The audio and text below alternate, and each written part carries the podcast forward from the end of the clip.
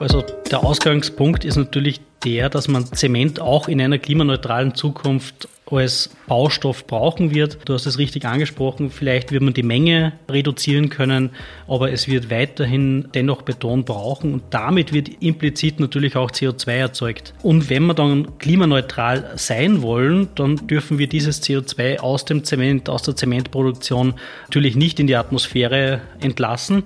Genau, diese Emissionen müssen wir irgendwie auffangen bzw. abscheiden. Und da kommen dann Themen wie Carbon Capture und Utilization bzw. Carbon Capture und Storage ins Spiel.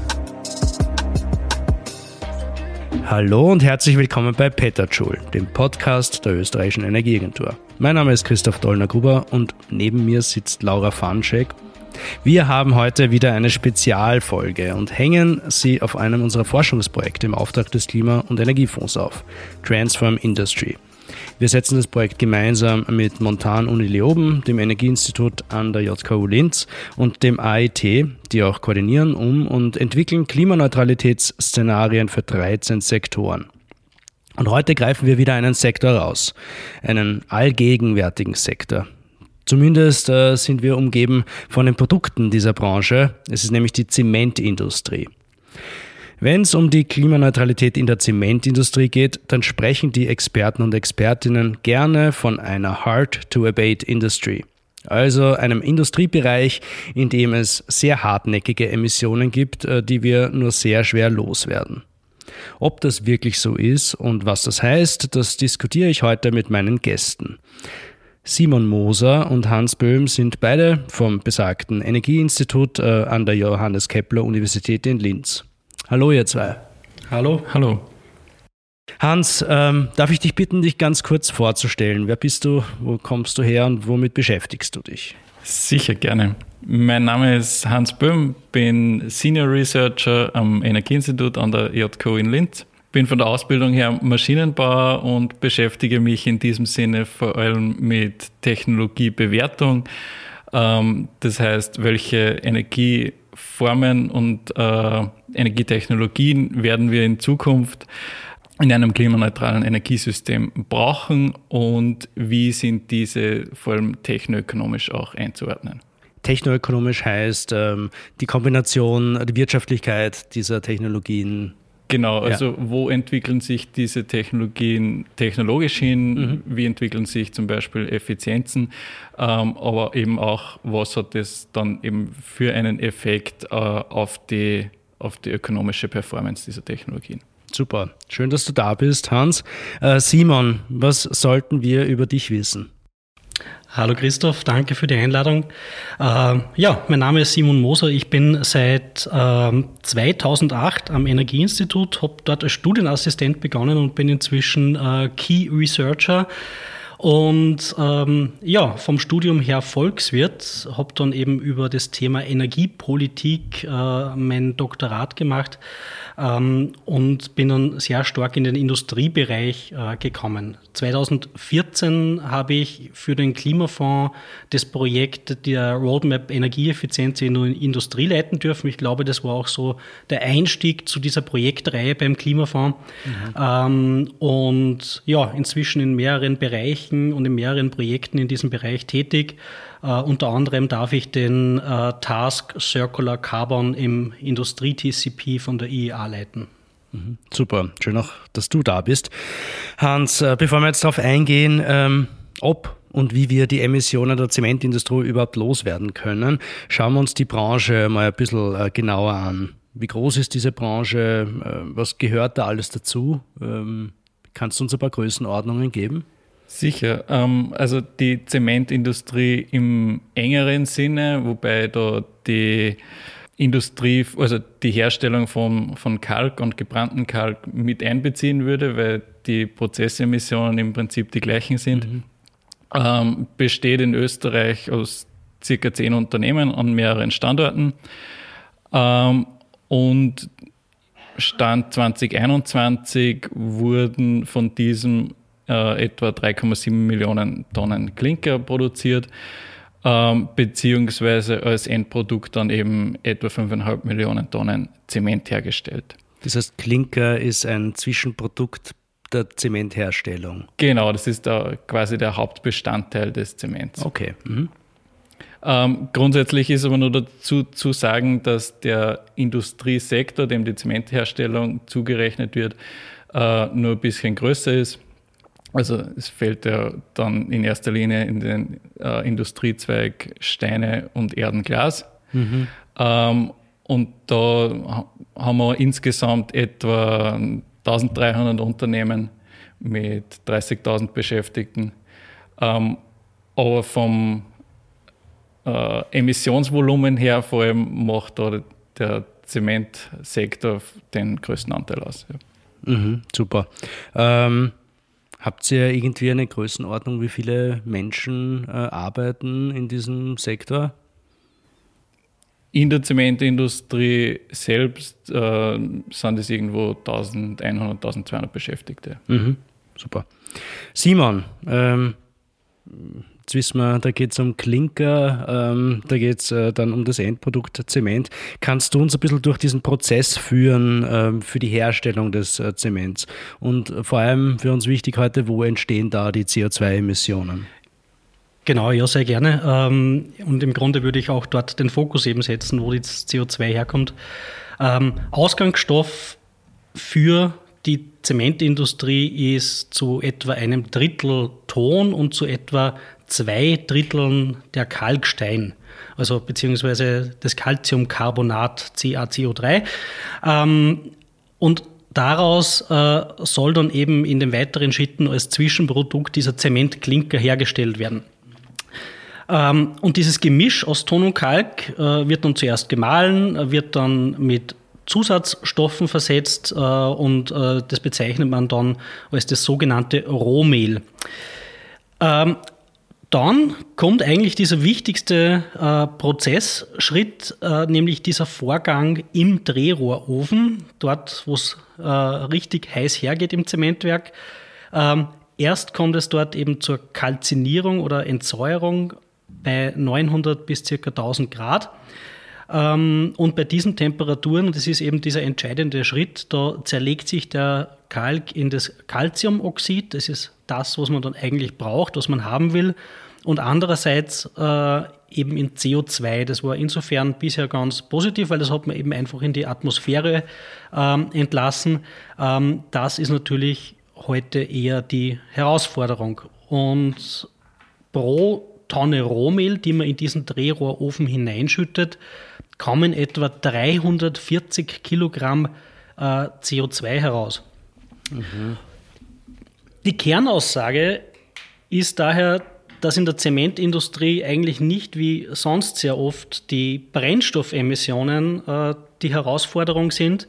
Die gibt es auch, oder? Die gibt es genauso. Ja, ja. Ähm, die kann man natürlich dann äh, in gewisser Weise auch angehen. Mhm. Ähm, aber ich glaube, das zentrale Thema ist einfach, dieses CO2 kommt aus dem Gestein und solange man Zement aus diesem Gestein macht, werden grob zwei Drittel der Emissionen aktuell äh, eben aus diesem Gestein kommen und sind somit eigentlich auch nicht äh, vermeidbar.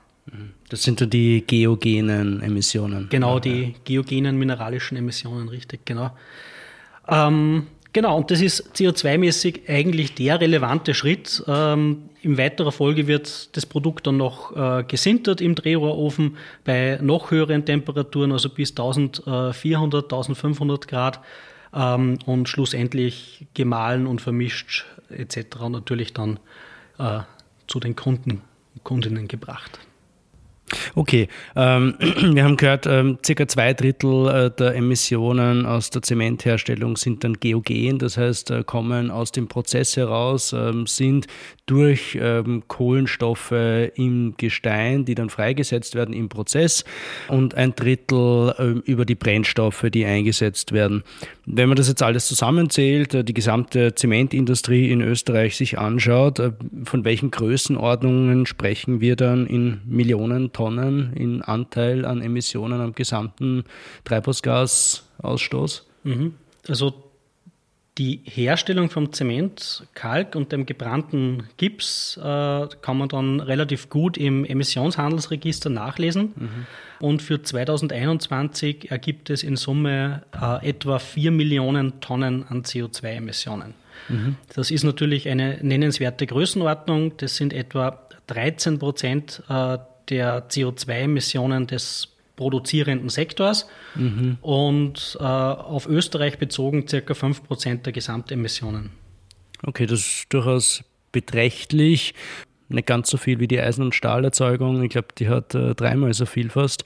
Aber durchaus ein großer Sektor, für das es eigentlich nur sehr wenige äh, Unternehmen gibt. Das heißt, das ist ein sehr emissionsintensiver Zweig.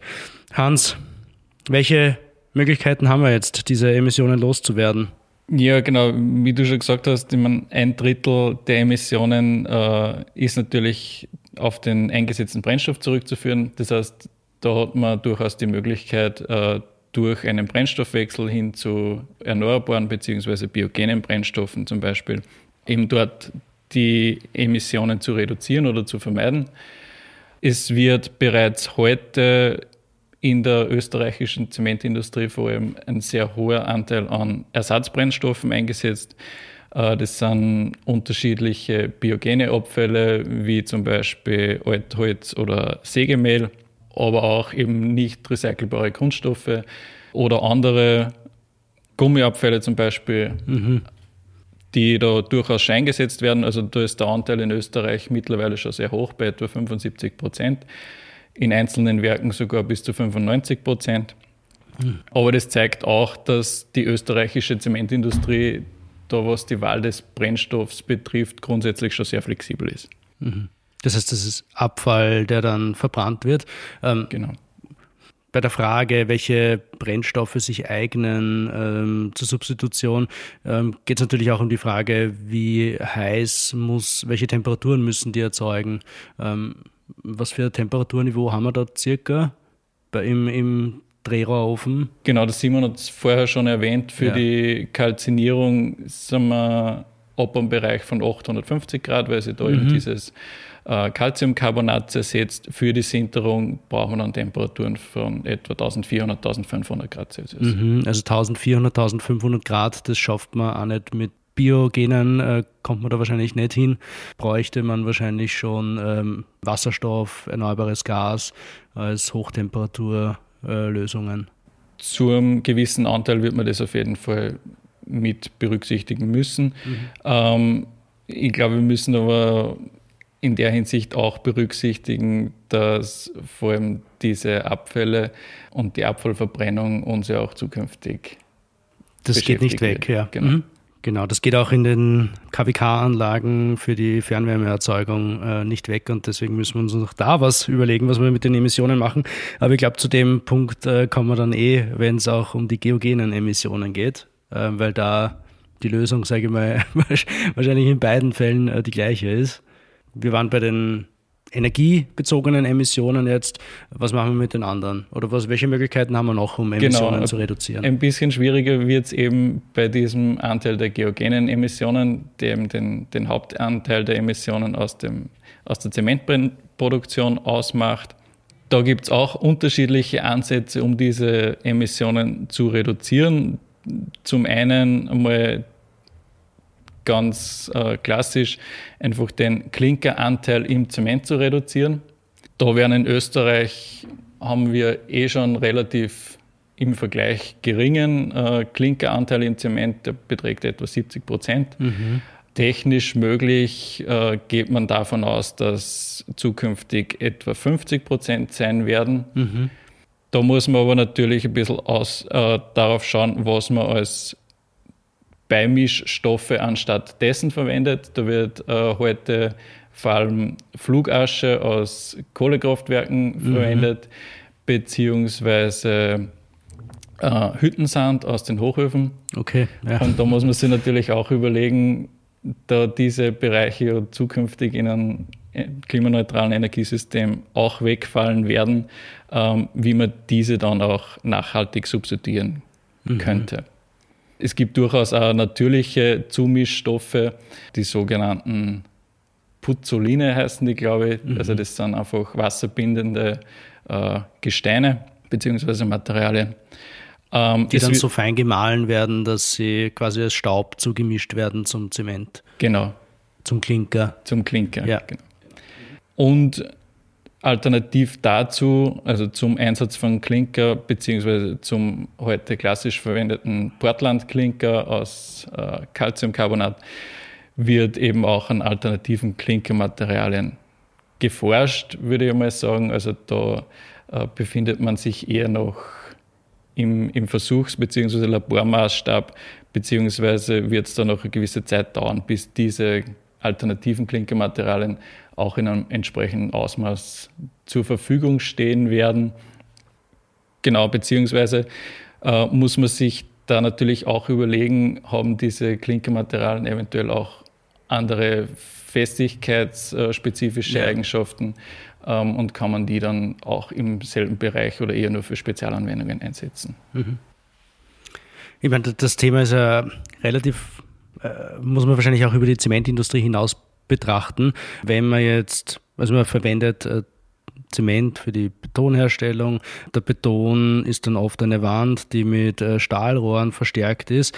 Wenn man jetzt ähm, neue Technologien, äh, Innovationen hat, die eine Wand bei weniger Beton genauso stabil macht. Also wenn man zum Beispiel jetzt nicht Stahl nimmt oder irgendwelche Carbonfaser, gibt es da äh, Ideen, dann könnte man natürlich auch mit weniger Beton das Gleiche erreichen und so hätte man ähm, mehr Emissionseinsparungen bei reduzierte Mengen äh, produzierten Zement. Ja. Genau, alternativ zum Klinker kann man natürlich genau. auch am Endprodukt bzw. am Zement äh, entsprechend einsparen. Mhm. Gut, das heißt, wir haben einerseits äh, die Emissionsreduktion aus mm, den energetischen Brennstoffen, wir haben die Emissionsreduktion durch Reduktion des Klinkeranteils, also im Endeffekt eine, eine, eine Reduktion der CO2-intensiven Bestandteile im Zement. Jetzt äh, entstehen für die äh, Klinkerproduktion trotzdem noch Emissionen. Was machen wir mit denen? Genau, diese Emissionen müssen wir irgendwie auffangen bzw. abscheiden. Ähm, und da kommen dann Themen wie Carbon Capture und Utilization bzw. Carbon Capture und Storage ins Spiel. Grundlegend dafür ist aber, wie gesagt, eben das Carbon Capture, also die Abscheidung. Mhm. Und da gibt es grundsätzlich unterschiedliche Methoden. Ganz allgemein, wenn man es von hinten nach vorne quasi aufdröselt, gibt es äh, das Abscheidung nach der Verbrennung, also Post-Combustion, mhm. wo man heute vor allem Aminwäscher einsetzt, wo das äh, CO2 in Aminen gebunden wird und dann durch äh, Wärmezufuhr eben wieder ausgetrieben und in reiner Form quasi gespeichert oder abgeschieden werden kann. Was, was sind Amine? Äh, das sind im Prinzip äh, Stickstoffverbindungen, mhm. Äh, die eben vor allem CO2 binden. Okay, das ist die, die, die saugen dann das CO2 auf, transportieren das weiter und unter Wärmezufuhr wird das CO2 dann wieder in gasförmiger Form ausgetrieben? Genau, also die CO2-Aufnahme ist ein Absorptionsvorgang, mhm. der unter Wärmefreisetzung äh, passiert. Mhm. Und wenn man dann in weiterer Folge wieder Wärme zuführt, wird dieses CO2 wieder ausgetrieben. Okay. Mhm. Das heißt, ich kann durch diese Amine das CO2 quasi aus dem Abgasstrom herausfiltern mhm. ähm, und beim Austreiben erhalte dann einen reinen CO2-Strom. Okay. Alternative dazu wären Membranverfahren also die, das CO2 quasi physikalisch abzuscheiden. Da sind die, die dazu notwendigen Membranen bzw. Technologien aber nur in einem relativ kleinen Maßstab erst verfügbar und in der Zementindustrie bzw. für die Mengen in der Zementindustrie noch nicht wirklich praktikabel einsetzbar. Parallel zum, äh, zur Post-Combustion-Abscheidung, also nach der Verbrennung, kann man das Ganze auch quasi während des Verbrennungsprozesses machen. Mhm. Wenn man die Verbrennung quasi nicht mit Luft, sondern mit Sauerstoff betreibt, beziehungsweise mit einem Sauerstoff-CO2-Gemisch, nicht wie bei der Luft mit einem Sauerstoff-Stickstoff-Gemisch. Mhm. Und damit ist das Verbrennungsgas, das entsteht, eben auch kein CO2-Stickstoffgemisch, sondern eher ein äh, hochreines CO2, mhm. beziehungsweise kann man die Anteile, die dann in diesem Verbrennungsabgas enthalten sind, äh, relativ einfach abtrennen. Vor allem die Wasseranteile kann man relativ einfach äh, auskondensieren dann. Und die dritte Möglichkeit, die wir haben, wenn wir das quasi schon äh, quasi im Brennstoff machen, mhm. die Pre-Combustion-Technologie quasi, äh, das CO2 schon aus dem Brennstoff abtrennen, zum Beispiel durch Vergasung von, von Biomasse mhm. oder Dampfreformierung von äh, Erdgas, um den Wasserstoff herauszuholen. Da haben wir in der Zementindustrie aber das Problem, dass uns das, die geogenen Emissionen natürlich genau, nicht beseitigt. Ja. Somit gesehen äh, ist der, der Vorteil in dieser Richtung für die Zementindustrie relativ gering. Das heißt, für die Zementindustrie würde, würden eine der ersten beiden Verfahren in Frage kommen, die Post-Combustion-Abscheidung und die im Drehrohrofen dann selbst unter Zufügung von, was war das, Sauerstoff? Genau, also die Verbrennung genau, mit Sauerstoff. Oxyfuel.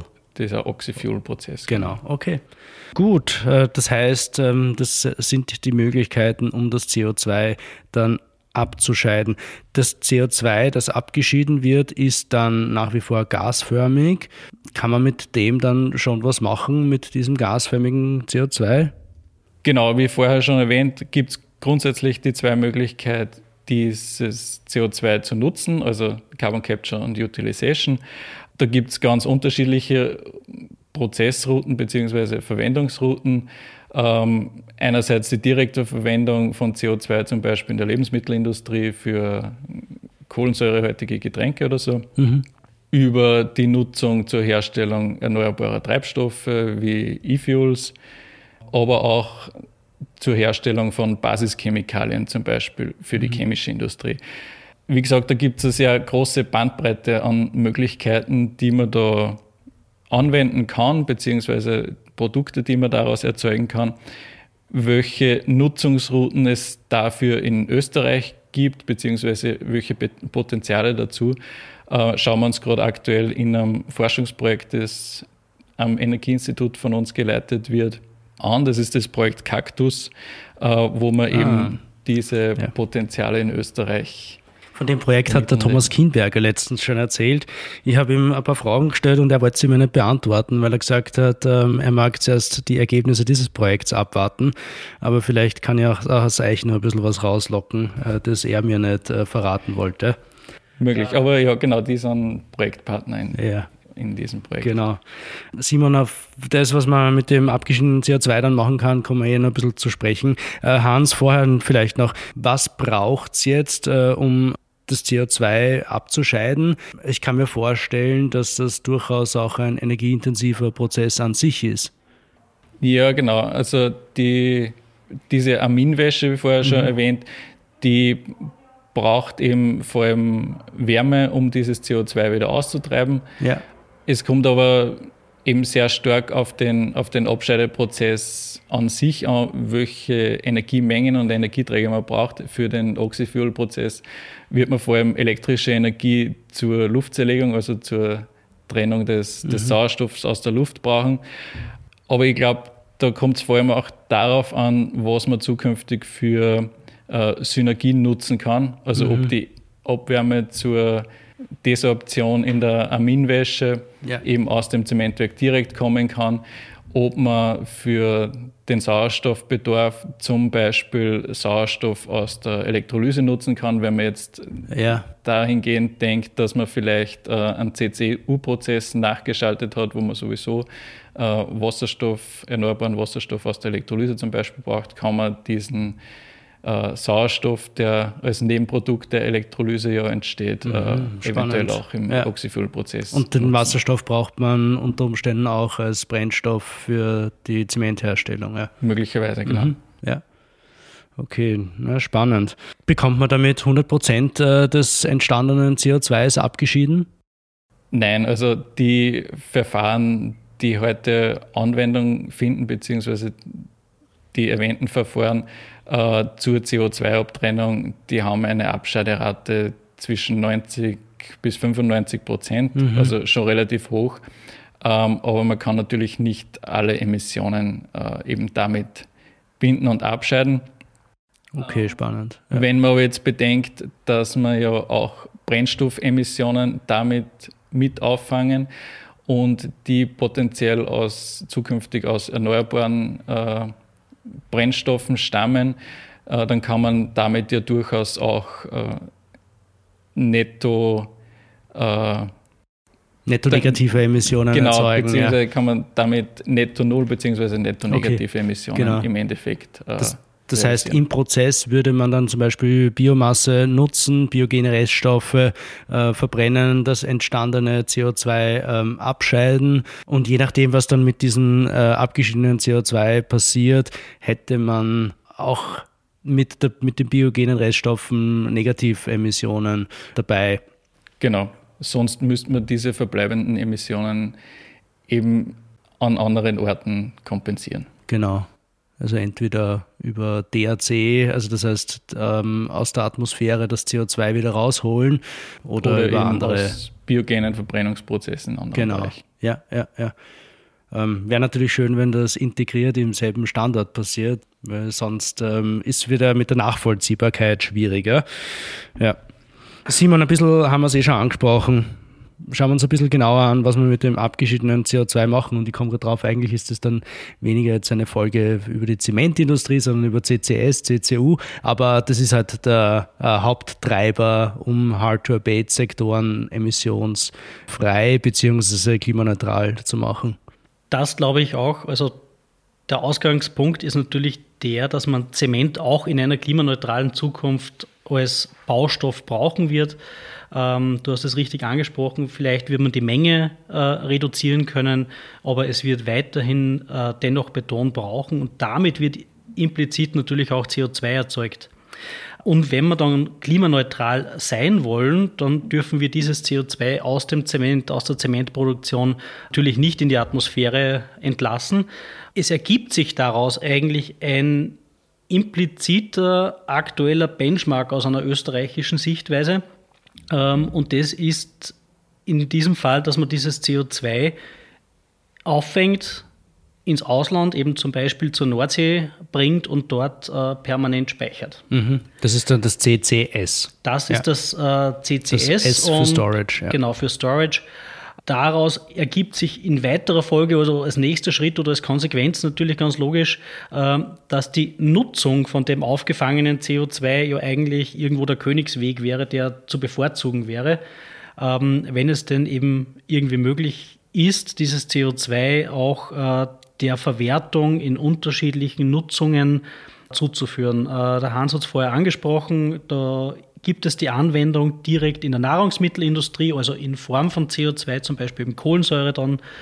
Aber eben auch der zweite große Bereich sind sicher diese Grundstoffchemikalien, wie es eben Methanol, Ethanol, Ameisensäure, Essigsäure und so weiter ist. Also mhm. für, ich sage mal, einen Endkunden eher schwer greifbar, aber eben ähm, in der chemischen Industrie als Grundstoffe sehr wichtig. Und für die Kunststoffherstellung beispielsweise braucht man dann Methanol, ähm, Genau, also für, für die unterschiedlichen Produkte ist es definitiv erforderlich. Mhm.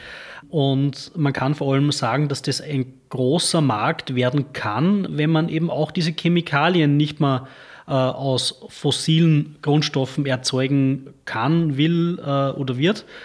Ähm, und dementsprechend äh, gibt es dort auf jeden Fall ziemlich große Chancen. Mhm. Und ein dritter Bereich ist natürlich äh, der Bereich dieser Brennstoffe, Treibstoffe, also die Erzeugung von Methan oder E-Fuels in Kombination mit Elektrolyse, Elektrolysewasserstoff. Mhm. Okay, das heißt, erster Bereich ähm, Verbringung in äh, Speicher zur dauerhaften Speicherung. Äh, zweiter Punkt äh, Nutzung in der chemischen Industrie beispielsweise als Teil des Grundstoffes, des Ausgangsstoffes. Und dritter Punkt Nutzung, Herstellung von äh, Kraftstoffen, beispielsweise die E-Fuels, die auch CO2 brauchen, in Kombination mit Wasserstoff, dann über Fischer-Tropsch-Synthese und anschließender Raffinierung zu Treibstoffen entwickelt werden. So, und da ist jetzt mein Punkt eigentlich, was bringt's, wenn äh, dann diese CO2-Emissionen halt äh, vielleicht dann ein halbes Jahr später im Auto wieder äh, freigelassen werden? Da ist auch wenig mhm. geholfen. Definitiv ein der ganz zentrale Punkt äh, beim Thema Carbon Capture und Utilization und dem Beitrag von Carbon Capture und Utilization mhm. äh, zur Klimaneutralität. CCU muss sicherstellen, dass äh, wir in diesen erzeugten Produkten, die mit dem CO2 äh, erzeugt werden, eben auch dieses CO2 möglichst lange gebunden bleibt. Man muss einerseits sagen, natürlich auch, wenn man in, äh, das in Methan oder E-Fuels oder ähnliches äh, überführt, überführtes CO2 führt es zumindest einen Kreislauf durch. Also gerade mhm. in einer Übergangszeit ähm, kann sich daraus äh, natürlich eine gewisse Berechtigung ergeben. Ähm, langfristig wird man so denken müssen, dass es trotzdem so ist, dass wirklich ein äh, geschlossener Kreislauf vorliegt und das Wichtigste einfach ist, dass das CO2 lange nicht in die Atmosphäre kommt. Mhm. Ich glaube, so kann man es formulieren. Ich meine, langfristig äh, braucht es natürlich auch negative Emissionen, weil in der Atmosphäre gibt es jetzt schon so viel CO2 und es wird immer mehr, dass man irgendwann auch äh, den ähm, CO2-Anteil in der Atmosphäre wieder reduzieren muss. Das heißt, da kommen wir eh nicht äh, umher, ähm, auch negative Emissionen äh, zu erzeugen. Mhm. Aber mit jedem sagen wir mal, Partikel mehr in der Atmosphäre ähm, wird das halt äh, diese Aufgabe größer. Gut, ähm, wir verbringen CO2 ins Ausland, hast du gesagt. Was braucht es dafür, um das machen zu können? Ähm, LKWs, Züge, Pipelines? Das wäre als wahrscheinlich der derzeitige Benchmark äh, anzusehen. Genau. Ähm, wir bräuchten dafür wahrscheinlich aktuell Unmengen von äh, Bahnwaggons, mhm. um äh, das CO2 äh, zu verbringen.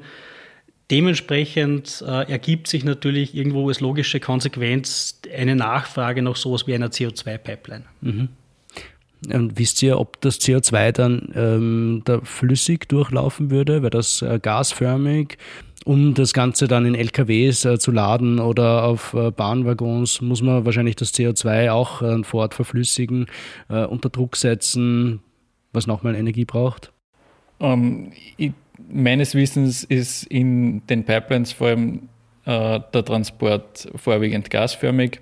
Mhm. Für einen Lkw bzw. Bahntransport wird man sicher Verflüssigung andenken, die ja beim CO2 zum Beispiel deutlich einfacher ist als beim Wasserstoff zum Beispiel. Wenn man höhere Drücke braucht, ja. Genau, wenn man mhm. beim CO2 geringere Drücke braucht, beziehungsweise beim Wasserstoff mehr. Der, ja. mhm. der Siedepunkt vom CO2 höher liegt. Gut, ähm, in unserem Projekt Transform Industry geht es ja ähm, um einen Blick in die Zukunft, geht es um Transformationspfade, wie man diesen Weg für jeden einzelnen Sektor eigentlich von den 13, die wir uns anschauen, ähm, bis 2040 klimaneutral zu werden, äh, schaffen kann. Simon, was braucht es jetzt, um diesen Weg für die Zementindustrie zu realisieren? Wie schaut da die Zeitschiene aus und sind die Technologien, über die wir gerade gesprochen haben, eigentlich äh, schon alle soweit? Für die CO2-Abscheidung an sich, also dieses Thema der Aminwäsche, äh, die ja. ist soweit äh, marktgängig. Äh, dabei handelt es sich im Grunde sogar um eine alte Technologie. Mhm. Ähm, und bisher musste man, um es auch klar zu sagen, natürlich nicht auf das Thema Energieeffizienz schauen für das Thema Aminwäsche, weil das war einfach, wie soll ich sagen, ein Nebenprozess sehr oft. Mhm. Ähm, dementsprechend rückt natürlich jetzt ein gewisser Fokus darauf, diese CO2-Abscheidetechnologien wesentlich effizienter zu machen. Also man muss sich einfach vorstellen, wie es der Hans vorher auch schon gesagt hat, da fließt ansonsten sehr viel elektrischer Strom, sehr viel thermische Energie hinein, mhm. äh, die wir auch anders in einer klimaneutralen Zukunft gut brauchen können. Mhm. Okay. Den man dann integriert aus dem Prozess äh, gewinnt, wo man sich dann die Frage stellt, wohin diese Wärme jetzt geht. Es wäre auch schade, wenn man die Wärme jetzt nicht schon für was anderes nutzen würde. Also Aber, vielleicht dort ja. als Anmerkung, ja. wir haben natürlich äh, aktuell schon in sehr vielen Zementwerken eine Abwärmeauskopplung. Mhm. Also wir sehen in, ich glaube, vier oder fünf Zementwerken, dass es äh, eine Versorgung äh, des nahegelegenen Wärmenetzes gibt. Mhm. Und da muss man einfach umdraht sagen, es wäre ja schade darum, äh, das nicht mehr weiter zu ermöglichen oder so. Ja. Ähm, man sollte das, glaube ich, auf jeden Fall in die Richtung treiben, dass äh, natürlich einerseits mehr dieser Wärme rückgewonnen wird, aber andererseits äh, auf jeden Fall auch diese Technologien, die grundsätzlich fürs Carbon Capture technologisch zur Verfügung stehen, aber mhm. einfach weiter verfeinert werden, ähm, um einfach auch dem Effizienzgedanken eines solchen klimaneutralen, nachhaltigen Energiesystems zu entsprechen. Ja, ich meine, da sieht man auch, ähm, oder man könnte argumentieren, dass ähm, Energieeffizienz, Sanierung von Gebäuden ähm, ein relevanter Faktor ist, um die Zementindustrie zu dekarbonisieren,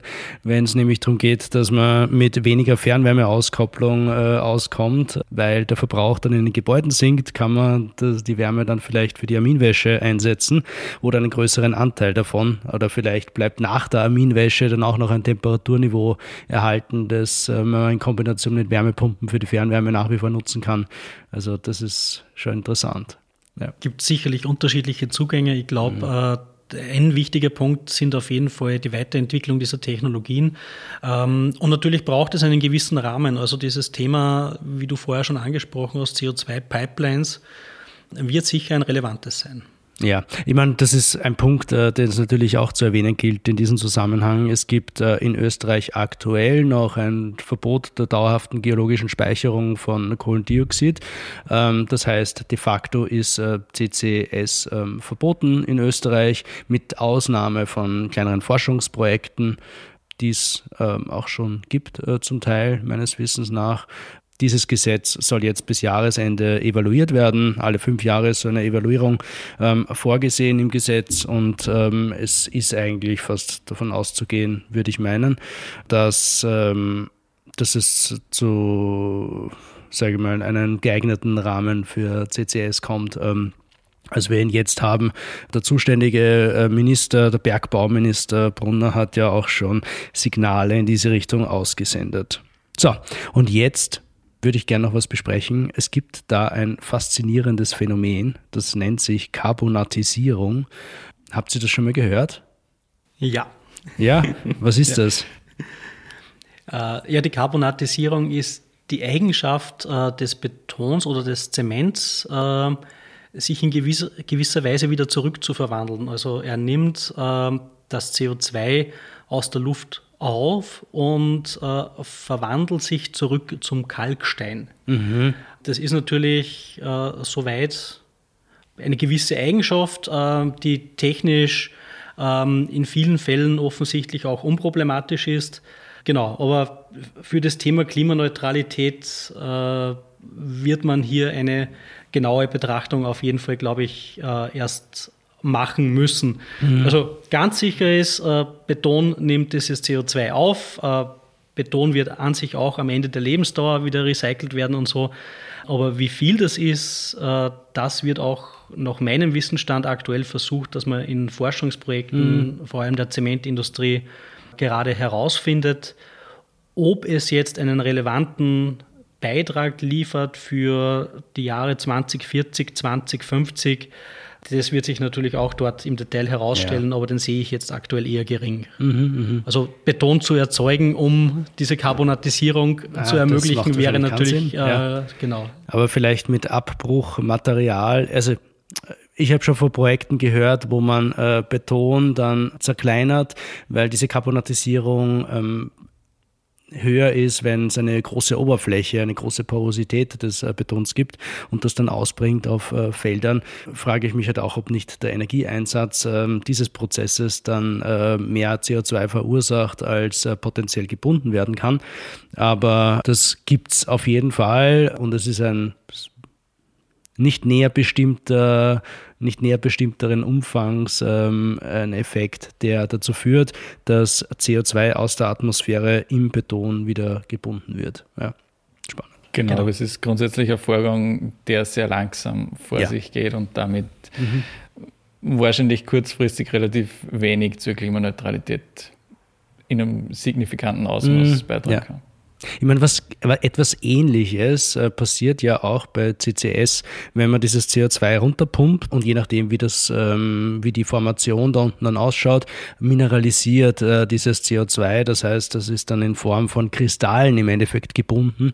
Ist jetzt äh, nicht eine große Gasblase, die da unten ist, ähm, oder ein, ein Gassee, Gassee, nein, in flüssiger Form halt dann unter großem Druck, sondern das ähm, wird als Festkörper auch gespeichert. Das ist spannend. Aber da werdet ihr bei Kaktus noch ein bisschen was rausfinden, habe ich durchgehört. Genau, also wir bewerten ja dort durchaus auch die, die CCS-Potenziale in Österreich, mhm. auch im Hinblick darauf, äh, dass eben das, dieses äh, derzeitige Gesetz ja gerade in Evaluierung ist, beziehungsweise laufend evaluiert wird. Okay, gut.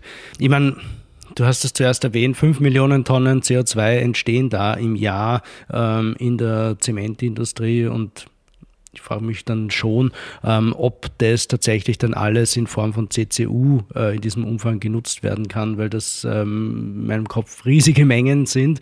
Das ist fraglich, ob das tatsächlich dann alles einem sinnvollen Zweck zugeführt werden kann oder ob man nicht über die dauerhafte Speicherung ähm, in diesen Spezialfällen, wo es keine andere Möglichkeit gibt, das CO2 loszuwerden. Das ist ein wichtiger Punkt. Es kann nicht unsere erste Option sein, dass wir sagen, okay, lass mal alles, wie es ist und wir speichern einfach das CO2, sondern dort, wo es tatsächlich keine andere Möglichkeit gibt.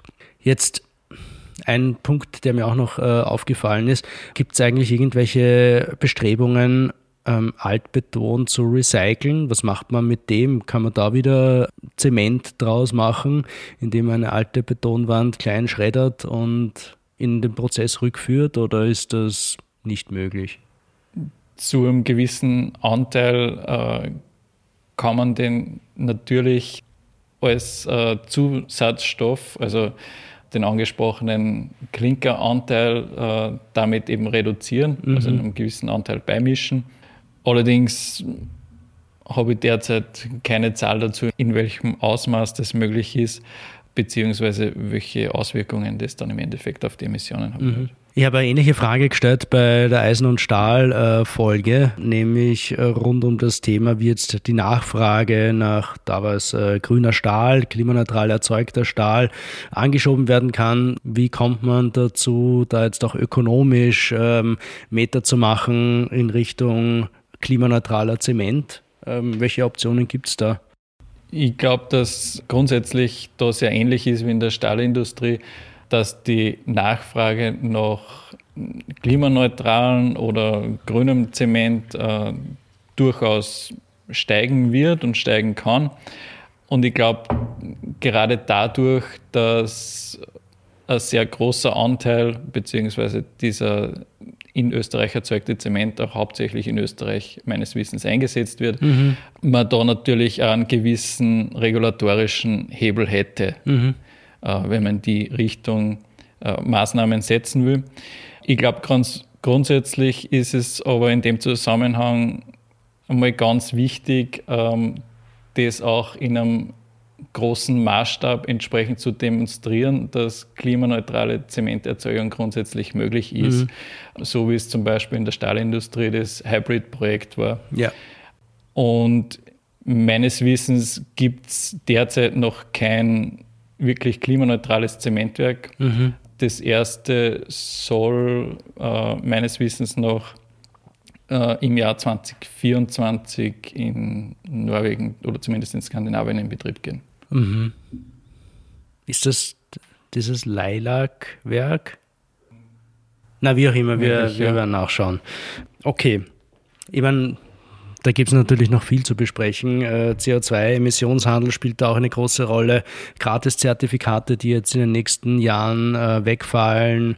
Dann kommt noch CBAM dazu, wo Zement auch als einer äh, ein Produkt definiert ist, ähm, das im Endeffekt geschützt ist durch ähm, Carbon Leakage, im Endeffekt Verlagerung der mhm. Emissionen dann in weniger restriktive Länder, ähm, ein Importzoll quasi, CO2-Zoll auf ähm, Zement, der dann auch die dann sauberere ähm, Zementindustrie in Europa ähm, in gewisser Weise schützt. Aber das ist ein anderes äh, Thema. Gut, wollt ihr noch was zur Zementindustrie sagen? Nein? Gut, dann hätten wir, glaube ich, die, in groben Zügen äh, besprochen, welche Optionen die Zementindustrie hat, um ihre Emissionen loszuwerden. Und ich würde sagen, wir schauen zur nächsten Rubrik unseres Podcasts, eine Standardrubrik, das ist das Petterschul Fundstück.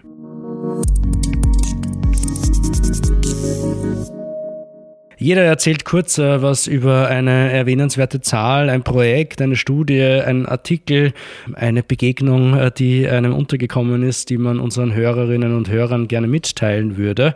Wer von euch mag beginnen? Hans, was hast du uns mitgebracht? Fange ich gerne an.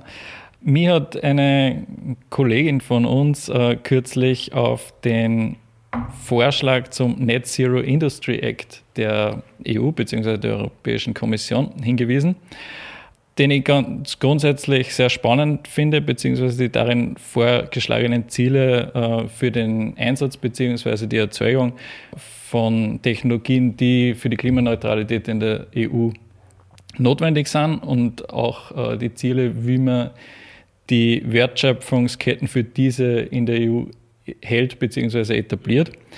Aber ich glaube, ganz interessant zum Thema heute ist auch, dass dort CCS sehr ähm, prominent vorkommt, nämlich dass zum Beispiel das vorgeschlagene Unionsziel für die jährliche CO2-Speicherleistung im Jahr 2030 oder bis zum Jahr 2030 auf 50 Millionen Tonnen pro Jahr mhm. mindestens festgelegt werden soll. 50 Millionen Tonnen pro Jahr, das ist circa das, was wir im Non-ETS-Bereich in Österreich äh, ausstoßen. Ja.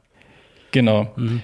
Und Schätzungen der, der Kommission zufolge könnten da bis äh, 2050 etwa 550 Millionen Tonnen pro Jahr notwendig sein. Mhm. Ähm, und für mich ist das insofern auch ganz interessant und relevant, weil sie aus meiner Sicht vor allem für die Speicherung onshore, also in äh, ausgeförderten äh, Erdgas- bzw. Öl, Erdöllagerstätten, mhm. da aus meiner Sicht durchaus ein gewisser Nutzungskonflikt äh, ergibt, vor allem wenn wir jetzt an Speicherung von erneuerbaren Wasserstoff denken. Absolut, ja. Ähm, Oder Erdgas wir, nach wie vor. Dann, genau. Ja. Mhm. Aber vor allem auch, wenn wir Wasserstoff in Richtung saisonale Stromspeicherung andenken, auch im Hinblick darauf, dass für die Speicherung vom Wasserstoff in einem vergleichbaren äh, Energieaus also energetischen Ausmaß äh, ja entsprechend groß, größere Volumina notwendig sind. Ein Drittel, glaube ich, äh, also man kann äh, im, im selben Volumen ein Drittel des Energieinhalts speichern. Genau, einfach genau. aufgrund der geringeren. Speicherdichte mhm. Äh, des Wasserstoffs. Und ich glaube, im Hinblick darauf äh, oder auch im Hinblick darauf sollten wir uns sehr genau überlegen, wie viel äh, dieser Speicherstätten wir wirklich für CCS verwenden wollen und äh, entsprechend auch dahingehend den Ausstoß an CO2 an sich so weit wie möglich reduzieren. Mhm. Zumal es ja, um diese tatsächliche klimaneutrale Wirkung zu erreichen, dauerhaft gespeichert muss. Genau, muss. also das heißt, diese ja. Lagerkapazität ist dann mhm. so gesehen verbraucht. Ja. Obwohl man es dann wahrscheinlich auch als eine Art Zwischenspeicher vielleicht nutzen könnte, ähm, bis für eine Zeit, bis äh, Pipelines da sind, um das dann wieder wegzubringen. Aber das, äh, ja, da gibt es äh, sicher auch noch viel für euch zu forschen, äh, zu analysieren. Ähm, wir werden uns auch noch äh, eingehender mit diesem Thema beschäftigen und auch zum Thema Net Zero Industries Act und Critical Raw Materials Act gibt es wahrscheinlich anders, eine eigene Folge zu machen. Das Thema Technologiesouveränität wird gerade ziemlich geht gerade ziemlich hoch, sage ich mal, ähm, wenn es darum geht, äh, auch im Technologiebereich Abhängigkeiten von Importen, ob jetzt Halbleiter, andere Komponenten oder ganze Wertschöpfungsketten zu reduzieren. Super. Hans, danke für dein Fundstück. Den Link gibt es auf jeden Fall in den Show Notes. Simon, Hast du uns was mitgebracht? Ja, natürlich. Es geht eigentlich im Endeffekt um einen äh, LinkedIn-Post. Ausgangsbasis für das, was ich erzählen will, ist die bereits am Anfang angesprochene Roadmap äh, Energieeffizienz in der Industrie aus dem Jahr 2014. Das ist jetzt neun Jahre her und vor neun Jahren hatte ich irgendwie in dieser äh, Konstellation noch etwas das Gefühl, äh, man sollte das Wort äh, Klimaneutralität, CO2 und Industrie gar nicht zu viel in den Mund nehmen. Also die Teilnehmerinnen und äh, Teilnehmer in allen Ehren, ähm, die waren hoch innovativ, aber irgendwie war da noch ein gewisses Hemmnis, darüber zu sprechen. Und jetzt sind wir nur neun Jahre später, sage ich mal. Mhm. Und für mich ein durchaus markantes Element ist diese Eröffnung der Carbon Capture Anlage in einem bayerischen Zementwerk. Mhm. Und das ist irgendwie doch ein so entscheidender Schritt und äh, die dort verantwortliche Person hat dann in dem LinkedIn-Post eben geschrieben, es ist zu spät, um Pessimist zu sein.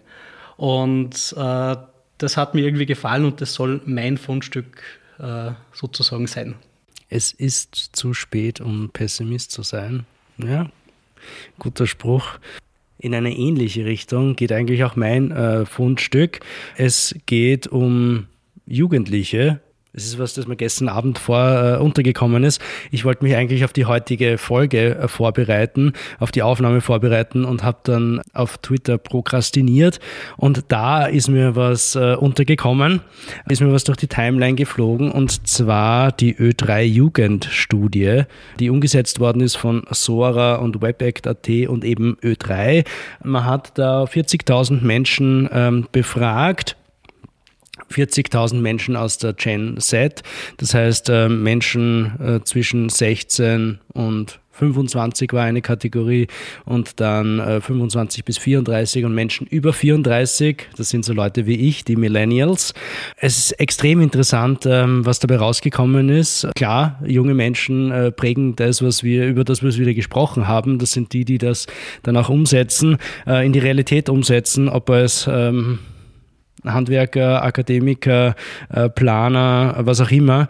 Gut, und auch ein wesentlicher Teil unserer Arbeit dreht sich darum, ähm, dass äh, die jungen Menschen in der Zukunft äh, so ein gutes Leben haben wie wir.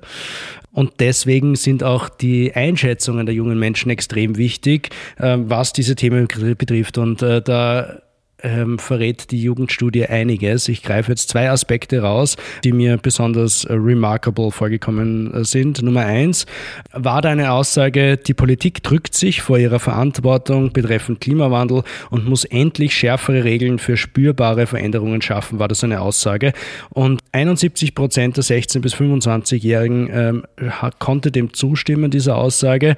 Bei den über 34-Jährigen sind es nicht 71 Prozent, sondern 54 Prozent die der Meinung sind, also durchaus ein, ein, ein Ausdruck einer Unzufriedenheit der Jugend, dass sie dieses Thema Klimawandel, Energiewende gerne entschlossener adressiert wüsste. Nummer zwei, die mir vorgekommen ist, die sehr interessant ist, ist, dass 75 Prozent der 16- bis 25-Jährigen sagen, dass eine Lehre wieder im Trend ist und das Handwerk wieder einen viel höheren Stellenwert hat. Und äh, ich finde, drei Viertel der 16- bis 25-Jährigen, wenn die das sagen, ist das eine super Nachricht. Ähm, natürlich brauchen wir in den nächsten Jahrzehnten extrem viele Elektriker, Elektrikerinnen, Installateure, Handwerker, die all das auf den Boden, auf die Dächer und in den Boden bringen, wovon wir da die ganze Zeit uns den Mund fusselig reden. Also zwei äh, Punkte, die durchaus Anlass äh, zur Hoffnung geben, dass wir ähm, das schaffen können. Den Link zu diesem Fundstück äh, gibt es auch in den Show Notes, ähm, wie auch eure beiden Fundstücke. Ich habe auch auf Twitter schon einen kleinen äh, spontanen Thread zu dem Thema gemacht. Wer da so eine, eine, eine, eine Executive Summary aus Energiewende und Klimakrisensicht haben will. Ja, das war's für heute. Vielen Dank euch beiden, dass ihr da wart, dass ihr eure Expertise abgegeben habt, was äh, das Thema Dekarbonisierung Nein, Dekarbonisierung stimmt ja nicht. Der Zementindustrie, immer wieder sage ich Dekarbonisierung. Ich muss mir das echt abgewöhnen. Defossilisierung trifft es vielleicht besser. Ja, bei den geogenen Emissionen auch wieder nicht. Um die es ja in der Zementindustrie geht, äh, zwei Drittel haben wir gehört, äh, der Emissionen in der Zementindustrie sind geogen, kommen aus dem Prozess heraus, quasi im Gestein enthalten. Und äh, da geht es hauptsächlich um die Abscheidung, um die dauerhafte Speicherung bzw. die Nutzung des abgeschiedenen CO2s in anderen Prozessen, ob jetzt in der Chemieindustrie beispielsweise als Rohstoff oder auch in kurzlebigeren Produkten, E-Fuels, die wir auch im Flug- oder Schiffsverkehr äh, brauchen werden. Was sind Hard-to-Abate Industries, haben wir äh, uns gefragt und ich glaube, ähm, wir haben eine gute Antwort bekommen. Die Zementindustrie ist so eine Hard-to-Abate Industry, wo es äh, darum geht, die Emissionen, äh, die unweigerlich entstehen, die wir auch so nicht loswerden, End of Pipe zu behandeln. Vielen Dank, Hans. Vielen Dank, äh, Simon, dass ihr da wart. Sehr gerne. Danke für die Einladung. Ich wünsche uns noch viel Glück jetzt im Endspurt von Transform Industry. Euch dann auch viel Glück äh, bei Cactus und anderen Projekten, die ihr habt. Ähm, wir werden sicher auch noch eine sage ich mal, eine finale Runde machen, eine äh, finale Podcast-Folge, wo wir die Gesamtergebnisse von Transform Industry präsentieren werden, ähm, aber dazu mehr später. Vielen Dank, dass ihr da wart. Vielen Dank auch den Hörern und Hörerinnen. Das war's bei Petajoule dem Podcast der österreichischen Energieagentur.